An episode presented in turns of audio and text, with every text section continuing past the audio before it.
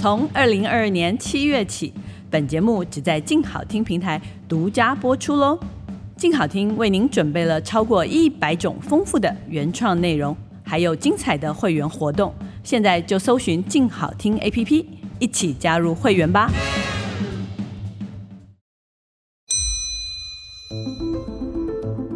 转动指针，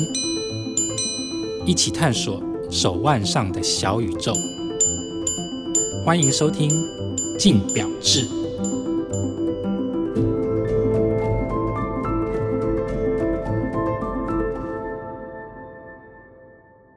各位听众，大家好，欢迎收听由镜好听与镜周刊共同制作播出的节目《镜表志》，我是镜周刊精品组记者王思成 Amanda。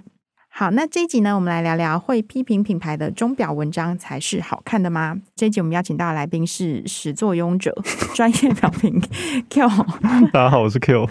好，刚刚为什么我会这样讲呢？前阵子呢，就刚好因为你就是写了一篇敢得罪品牌的评论就是好评论嘛，这个专栏的文章在城邦，然后那时候呢，就是在社团上就有引起一些回响嘛，然后所以有一些表迷就会觉得说，哎，台湾的钟表媒体都只会写好话啊，每篇看起来都很像广编呐，然后都在吹捧。啊，就比较不像国外或是香港的文章有观点或是很敢说。你自己怎么看待这篇文章引起的这个效应？嗯，其实这个效应我都听人家转述的，因为我自己本身没用 Facebook 那。引起这样子的讨论，其实我本身我觉得是乐见的啦，因为我觉得大家不要只是老是在谈论说这只表好，这只表不好，也要谈论说谈论表这件事情本身的一些比较深层的意义。那像。大家在回应当中，好像就是对于台湾的钟表文章，就是有很多想法这个样子，然后对国外的钟表文章，好像就是评价会比较高。那我会觉得说，其实这种比较好好，因为它有一部分事实，可是有一部分我觉得其实这样比比较不太公平的原因，是因为说，因为你们比较的两端，其实我觉得不太对等。因为他们台湾这边拿出来的例子，可能是拿了台湾的一些专业钟表杂志啊，或者一些专业媒体里头的钟表线的一些文章这个样子。可他们相对于他们拿国外那些东西，有可能是一些论坛上面的文章，或是一些社群上面的一些文章。那我觉得说，其实这两边的平台其实本来就比较不对等。因为其实论坛那个地方，当然大家就是各抒己见这个样子嘛，没有任何压力，也没有任何的背景。可是像我们这边，我们我们基本上我们是要背广告的，基本上我讲很直接了，我们今天我们都是盈利团体啊，对。对，所以其实我们两边的条件本来就不一样，所以我们发言的时候，我们背后的包袱本来就不一样。你真的要比较这种东西的话，你要拿对等的东西，比如说你拿国外的专业钟表杂志跟台湾的专业钟表杂志来做比较，比如说你你今天拿 Holding Key，你今天拿说，比如说 Watch，或者说你香港那边的话，你今天可以拿 Spiral，你可以拿比如说名表论坛这些东西来做比较的话，其实我觉得你会发现那个落差就没有这么明显了。因为当今天对方他们那边也是做成一个专业钟表杂志，他一样要背广告，一样要对品牌负责的时候，其实大家讲话都会有一点收敛。其实我觉得，首先我们先理清，就是说我们在比较的两端到底是不是对等的。我觉得这是第一点。那第二点的话，其实对我刚才也承认，就是说没错，其实台湾的文章这边写起来的话，我觉得相对是比较保守的，然后是比较不得罪人的，这个是事实。嗯，那我觉得这一方面，可能我觉得其实跟我们这一辈人受的教育有一点关系啦。因为老师像，我们从小写作文写出来就是那种很八股那一套嘛，最后一定都要导入一些就是那种很励志的一些结论这个样子。其实坦白说，现在主要在发文章的话，大概就是我们这一辈的，可能一九八零年代生的这一代这样子。对，所以我觉得我们文章会导向。这样子结构，我觉得有一点背景在那边。那相对的话，你说像香港他们那边，跟我们同辈人的话，可能受的应试教育比较多，所以他们那边可能在自由性上面会比我们更强一点。可是反过来，我会觉得说，我比较不会那么厚此薄彼的看待这件事情的原因，是因为说。好，如果我们这边有香港的听众的话，我这边先跟你们讲，不好意思，这是我一些私人的自己的个人观察，这样子。因为像其实我可能看香港的一些钟表文章，也看了十几年下来了，我会常常觉得说，其实他们的文章就很辛辣，然后很生猛，就是什么事情他们常常就一刀戳下去这个样子。其实我觉得看的是很爽，没有错。可是常常我在看他们的文章的时候，即便是今天是杂志里头的一些成篇的一些单篇的文章的时候，我一样会感觉说，他们的东西感觉好像就是那个很爽的地方捅下去之后。然后就没了。嗯，会让我觉得说，就是就一篇文章的结构来讲的话，其实我觉得不算是很完整。感觉他们好像只是像 Twitter 或者是像 Facebook 上面发一篇文章一样，讲看短短的把一件事情很快的讲过去就结束了。相形之下的话，我觉得，因为我们台湾这边受了非常严肃的八股文教育，所以我们写出来文章的时候，我们比较重视头腰尾。其实我们写出来的是文章，也许它本身的观点并不够独特，可是至少它作为一个文章的话，其实我觉得它的完成度是比较高的。那在这一点上头的话，其实我觉得这个是我我们的优势，因为我认为说。今天只要你作为一个评论发表出去的时候，你一定还是要考虑到说它这个格式本身的一个完整性。你不能把所有的这些东西都当成 Twitter 或者当成一则论坛上面的一则发言把它处理。我觉得这不是一个专业媒体应该做的事情。就在这一点上头的时候，我觉得我们在专业度上面的时候，其实我们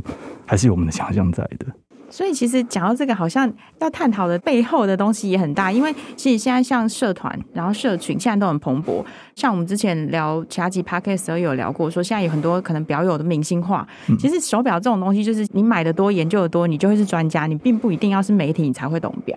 那所以当以他们的身份，他们买多了。以表友的身份，我觉得用自己的消费经验来跟大家分享，说我觉得他哦，这个机芯不准，我觉得这表扣做的很粗，我觉得佩戴感不舒服。可是因为他们都还是比较贴近自己的经验分享，可是因为媒体的角色，我觉得。真的还是不能用这么主观的角度去界定什么东西好或不好，因为像之前可能跟品牌聊过，说，哎，到底如果我们真的来做一集说，哎，讲品牌坏话，如果真的讲到你们牌子，老实说，你们会不会生气？如果这件事情真的是存在的，例如说你们真的就是某个部分做不好，那当然他们就是也蛮直接的回复我说，老实说，我觉得人就是这样子的，我们讲了一百句好话去帮他做广告，真的经不起你媒体讲他一句坏话，就是那个印象是会非常深刻的去影响到他们的销售，所以。其实，在这一点上面，其实我们一直都在做到说，在文章里面，你尽量告诉大家它好在哪里，而不是说好像你一定要告诉大家它哪里不好，这样才是一篇好的文章。所以，其实以你自己身为媒体工作者来说，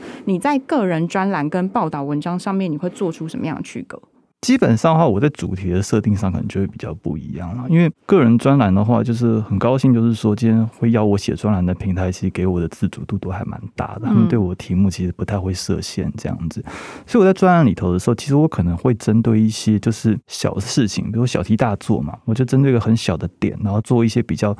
个人观点或者个人情绪式的一些抒发，这个样子，我比较不会很在意，就是说我一定要在这一千字里头传递多少的资讯量，或者是要教化我的读者什么的，我比较没有这么重的包袱。可相对，如果说今天是在一个就是相对严肃的一个报道里头的时候，我会承载的东西就比较多，因为我会觉得说这个毕竟是报道，不是我自己在这边 murmur，它不是我一个个人身份的一个发表这样子，所以我会觉得，不管今天我是要报道一个事件，或是我要介绍一支表款的时候，我还是认为说我资讯量一定要达到一个足够的量，让大家看了之后觉得言之有物。就是我看我看这篇文章得到收获了，学到东西了，我还是对自己会有这样子的要求了。基本上报道跟专栏的话，大概是有这样子的区分啦。可是问题是，这种事情其实很难一刀切啦，因为其实像我可能写了这么久，然后可能就是自己个人嘴巴比较管不住一点，所以即使我今天在写报道文章的时候，里都肯定会掺入一些我自己个人的一些见解或者是情绪在里头。那反过来的时候，今天即便真的是在抒发情绪好了，可是我觉得说，如果好像都一直在 murmur 自己的一些 想法的话，好像。就是汤汤水水的，好像对读者有点不太好意思，所以我会想办法，就是加一些比较资讯类的东西进去。到后来没有办法分得那么清楚啦，对。那如果像你自己在写文章的时候啊，就是我们一定都遇到有一些手表你真的很不喜欢，可是你就是得写它，或是其实有一些品牌的产品策略，就是你这样一路看它发展，你就真的觉得它越发展你越不认同。可是你就是一定真的就是要写文章介绍它，那这个时候你会用什么样的角度去写入？我们就觉得说，其实像我们干这一行的话，我们那个后面都会挂个匾额，上面写“避重就轻”，我这是我们最高的指导原则。这样，隐恶扬善这样。对对对，有 也见人说人话这样子。好，基本上我在写文章的时候，我的态度是这个样子啊，我会觉得说。我相信任何一只表一定都有值得推荐的地方，也许只是很小的一个点，可是它无论如何都一定会有一两个吸引人的地方。那当今天我要处理这个样子的文章呢，我又不能骂人的时候，那我会尽量就是找住它吸引人的那个点，真心吸引人的那个点。然后尽可能把它扩大，把它讲得详细一点，用这个方式去构成这篇文章。我大概会用这样子的方式处理了。你要说隐恶扬善的话，事实上也是这样子。可是重点是你要有本事看出那个善在哪里。那个善不见得是品牌他们在 push 的那个地方，有一些地方是你自己发觉到，可能品牌他们自己都没有意识到，说那可能是他们的一个卖点。那我会想办法用我自己的方式去找到说，我觉得它其实值得推荐的地方。至于说其实它不好的那些地方，你是要把它全部盖掉吗？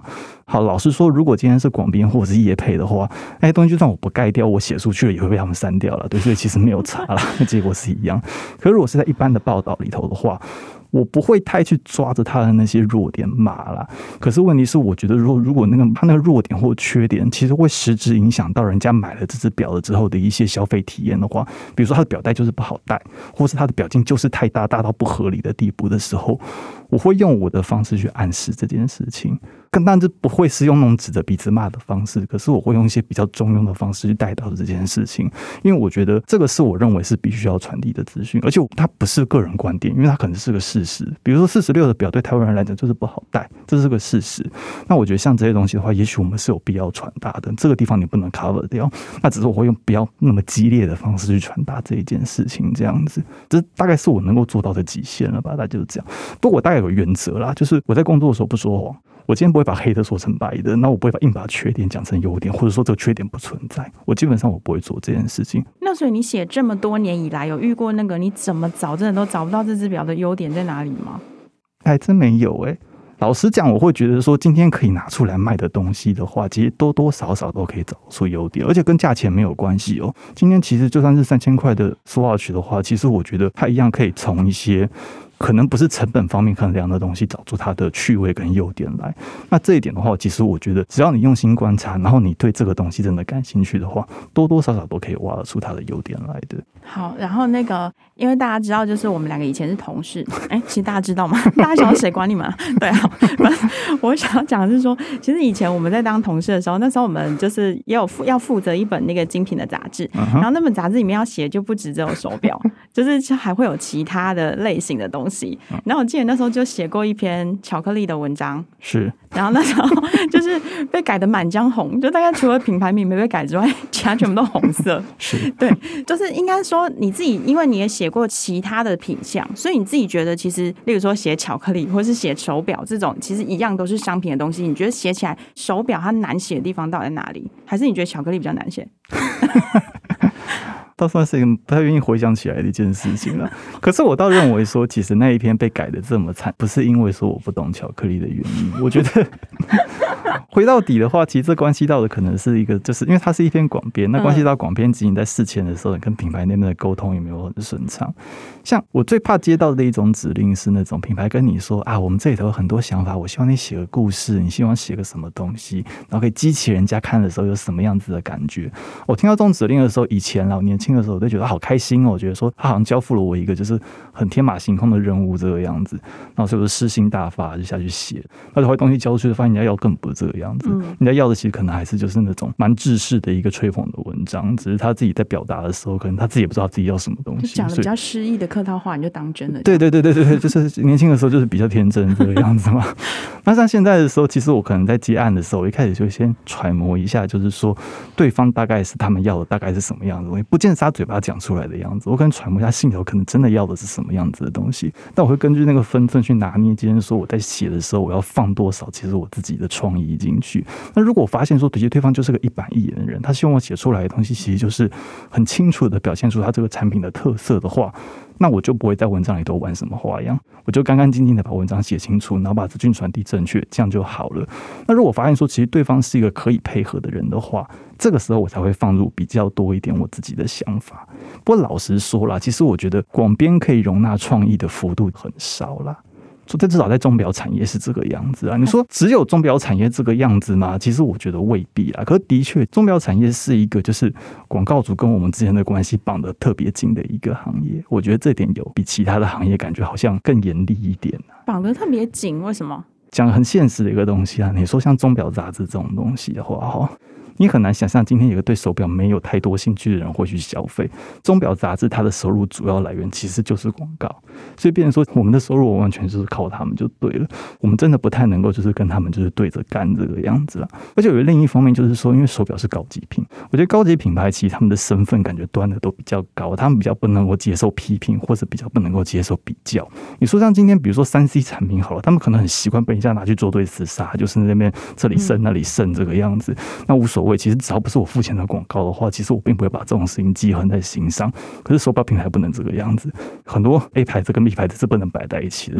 所以其实我们在处理到这些东西的时候，其实我们都会比较小心，因为他们自己也很小心。尽管他们有的时候可能只是揣摩上意，他们觉得说哦，总部那边可能不喜欢我们这个样子做。可是事实上，跟总部他们根本其实并没有想这么多。可是台湾这边的话，还是会比较习惯，就是说我还是那种裤子抓紧一点比较好，这个样子。其实还是会这样，所以变说大家都小心翼翼的啦。所以到后来，所以就变成说，就很多话大家都不敢明讲了啦。好，那回到这个问题，感觉好像到很远的地方。好，所以手表跟其他产品比起来，难写的地方在哪里？当然了，就是会有一些是比较是产品面的东西啦，因为你知道说，其实手表本身是种很难的东西嘛，其实就好像车子也是很难的东西，这个样子，三 C 也是很难的东西。可是相对起来，研究三 C 跟研究车子的人比较多，可是研究手表的人就是相对是比较少的。所以第一个，我们在专业门槛这边可能就首先就已经存在了，然后再加上说这是一个很麻烦、很难懂的东西，你要把它讲到就是让不懂的人看得懂，那其实这就考验到你自己本身写作的功力。所以我觉得说好，就是我们认识我们。自己的产品是一件事情，那能够精准有趣的去传达我们的产品，这是另外一件事情。我觉得这是我们的难关的第一个。那第二个的话，其实我们刚刚讲很多，就是说这个产业本身的一些特性啊，品牌那边有一些那种坚持啊，就变成说我们写文章的时候，其实常常需要三三躲躲这样的。而且其实不只是台湾呢，我之前跟日本的编辑聊过，其实他们也是一样，就是他说那也没有啊，其实就打游击战啊，就是偶尔偷渡一点，偶尔偷渡一点，就是看着塞多少算多少这样，他们也是这个样子过的了，对，所以。他也不要厚此薄彼了。那因为手表的报道其实就是比较消费类的新闻嘛，所以其实有时候分际没有拿捏好啊，或者是说形容词用的太多啊，就是难免就会让你觉得说，哦天哪，我在看产品介绍哦。那你觉得其实钟表文章到底要怎么写才会让他觉得好看？好，在没有人干涉你的前提下了哈，因为其实你不能否认，其实很多品牌他们就是爱看那些看起来很像广编的东西。对，其实回到很好玩的问题，就是说一篇广编交出来的时候，你到底是要让它看起来很像广编，还是要让它看起来很不像广编？我好像从传播的角度来讲的话，我们当然会希望这个广编可以不着痕迹的混入一般的报道当中，大家不自觉的就接受了你这个宣传这个样子。我们会这样认为吗？可是很有趣的一件事情是说，很多品牌他们对广编会有个期待，他们会觉得广编就是要这样子的版型，就是要有这样的字句，就是要一看看起来就是广编，就很好玩，就是好像跟我们刚刚认知正好相反。可是事实上，我们在本身在处理很多案子的时候，我们会接到很多指令，就是说这东西看起来不像广编，然后要我们把它弄得更广编一点。首先，这就是一个本身就是一个很矛盾的一件事情。不过我自己是蛮认命的啦。我觉得我做到现在的时候，我知道说什么场合是可以让我发挥的，什么场合的时候，其实你没有必要在这边逞英雄。所以我会觉得说，碰到那些是别人的场子的时候，没关系，我就让你们写。我也因为我你就想着说，如果你今天耍太多花枪的话，其实也是在给人家添麻烦。嗯，所以我尽量避免这样的事情。好，那如果我们做个总结来说的话，你觉得让你觉得好看的钟表文章，它到底会具备哪些特质？好看的钟表文章，或是写出好看钟表文章的编辑，好了。以前我对这件事情我有个标准啊，我会觉得说，你今天看那种谈话性节目的时候，那些名嘴的时候啊，你会觉得说有些名嘴讲话爱听，也也就名嘴看到的时候你就想转台这个样子。那我很早以前就分析，就是说，我觉得其实一个名嘴成功的条件，我觉得大概分成三项，一个就是 source。就他知道什么事情是全世界只有他知道，别人都不知道的事情，这是一个。然后第二个的话呢，就是他的观点，就是那个 source 大家都知道，可是他有本事找到一个很不一样的切入点去看这些事情，然后得出跟人家很不一样的结论，那这是一个。那第三个的话，就算你的 source 跟人家一样，你切入的观点平平无奇，可是你的口才非常好，你有办法把一模一样的话，就是讲的大家听起来就是觉得比较好笑，或者就是比较有趣的话，那我觉得这也是一项才能。那我觉得这三项功力，其实你只要具备其中一项的话，其实我觉得就足以称其为一个名嘴了。那如果你能三项兼具的话，那我觉得其实这就非常优秀了。这个样子，其实我觉得我们写文章也是一样。你说像寿司的部分的话，呃，如果今天我就是去过十几二十间表厂，我就是看过比人家多的东西，我就是每天都要摸十只表这样子的话，那我觉得你知道的一定比人家多，所以你讲出来的东西的话，一定可以讲到很多人家其实根本不知道的事情。好，这是第一个。那第二个就是说，其实如果说你看到的事情跟大家都一样，就是我们明明都是读新闻稿这个样子的话，可是问题是，其实我今天我的观点很特别，我有办法从新闻稿或是同一制表上面，我看到一些人家没看到的细节，然后把它点出来的话，这也会是你的一个强项。又或者就是说，你前面两个跟大家条件都一样，可是你的文笔非常好，你就是有本事把一个就是大家都看不懂的一个复杂功能写到你看得懂。然后，或者是把一个很枯燥的表场，然后起的看起来好像很有趣，像游乐场一样的话，那其实这也是你的功力。其实我觉得说写钟表文章的编辑啊，其实你只要能够在这三个条件当中具备其中至少一种的话，其实我觉得你就是一个很称职的编辑了吧？那当然，努力的方向是希望我尽量可以三者兼具啦。不过这个就看个人造化了。那所以目前国内外的业界有有谁的文章是达到你刚刚讲那个标准的吗？嗯。三个都有吗？或者是极大值也可以，极大值也可以。好，我现在个人最喜欢的、最尊敬的编辑的话，应该算是美国好定 key 的 Jeff Foster，他都算是我最尊敬的一个。那我觉得他最大的强项是他的文笔，因为他一开口就是非常有那种。纽约客那种有点刻薄，可是又很优雅的那种幽默感在那边，这是我最佩服的他的地方。那再者的话，其实他的学养非常的深厚，其实他看东西看过那些老东西看的是非常非常多，这是他涉世的地方也很强。相对的，在观点的部分，我反而觉得说他的观点本身，我觉得还算是蛮四平八稳的了。我觉得他观点并不算特别突出的一个人，对。可是问题是，我觉得他在另外两项非常非常的突出，所以他算是我个人非常尊敬的一个职业写手这个样子。那另外的话，其实像日本的广田雅这样，就是 Chronos 的总编辑，他也算是我蛮欣赏的一个学长，因为他其实大不了我几岁，他蛮年轻的。那我觉得他的话，其实他这三点里算是都具备了，可能他的高度未必可以跟像 Jeff Foster 的，比如说他的文笔可能没像 Jeff Foster 这么好，或者他的 source 可能没有像 Jeff Foster 这么深厚。可是问题是，我觉得他的观点的地方，其实他观点还蛮突出的，他常常敢点出一些人家不太容易看到的地方了。对，所以像这一点的话，其实我觉得也算是目前全球业界里头我自己个人比较欣赏的一位。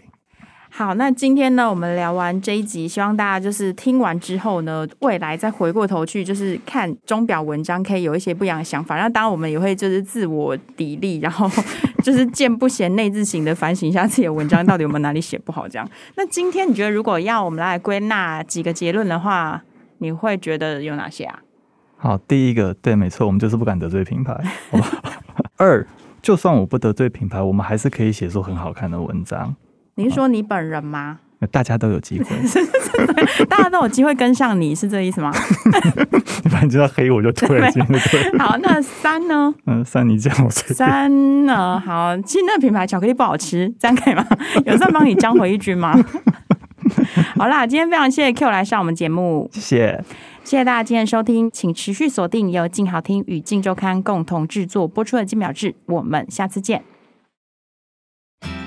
想听爱听，就在静好听。